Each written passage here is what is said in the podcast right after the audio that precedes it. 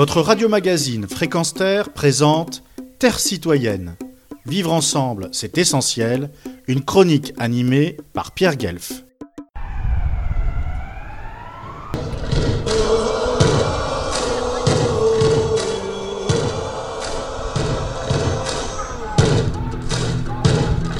Ils sont plusieurs milliers à défiler dans les rues de la capitale de l'Europe ce dimanche 6 mars pour s'opposer à la guerre qui déferle en Ukraine, soutenir son peuple, réclamer la paix, crier et même haïr Vladimir Poutine, souvent traité de fou, de malade mental et de psychopathe. Fréquence était présent aux côtés des manifestants, mais nous avons envie de leur dire que la paix se prépare et se milite inlassablement, sans relâche, pas seulement en temps de crise aiguë.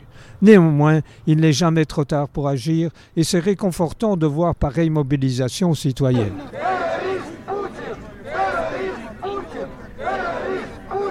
Quand le calme sera revenu, car des ténèbres réapparaît toujours la lumière, il ne faudra pas oublier de poursuivre l'action et dire aux politiciens qu'ils doivent privilégier la fraternité universelle plutôt que soutenir ou être complices des multinationales de l'armement. Dans le cortège, Poutine est donc traité de fou je n'en crois rien. Certes, c'est de la folie furieuse la manière dont il agit, c'est indéniable, mais il faut être particulièrement maître de soi pour élaborer pareille invasion, manipuler l'opinion, celle qui veut bien l'être par intérêt, ou plus dramatiquement, qui est sous le joug du dictateur et de sa garde rapprochée.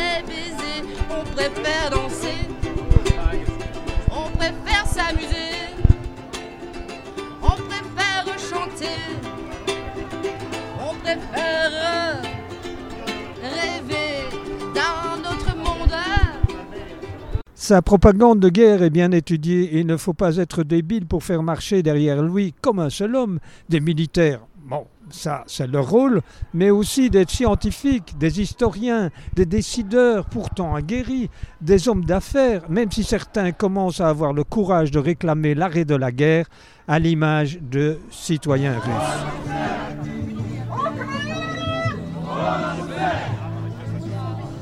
L'escalade dans la violence est un risque majeur pour l'humanité et il est plus qu'urgent de le rappeler aussi aux politiciens de la zone OTAN qui seraient tentés de privilégier les armes au dialogue.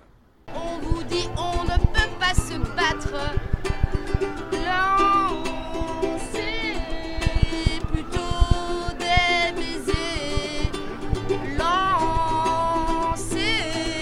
Pierre Guev depuis la capitale de l'Europe pour Retrouvez et podcastez cette chronique sur notre site fréquenceterre.com.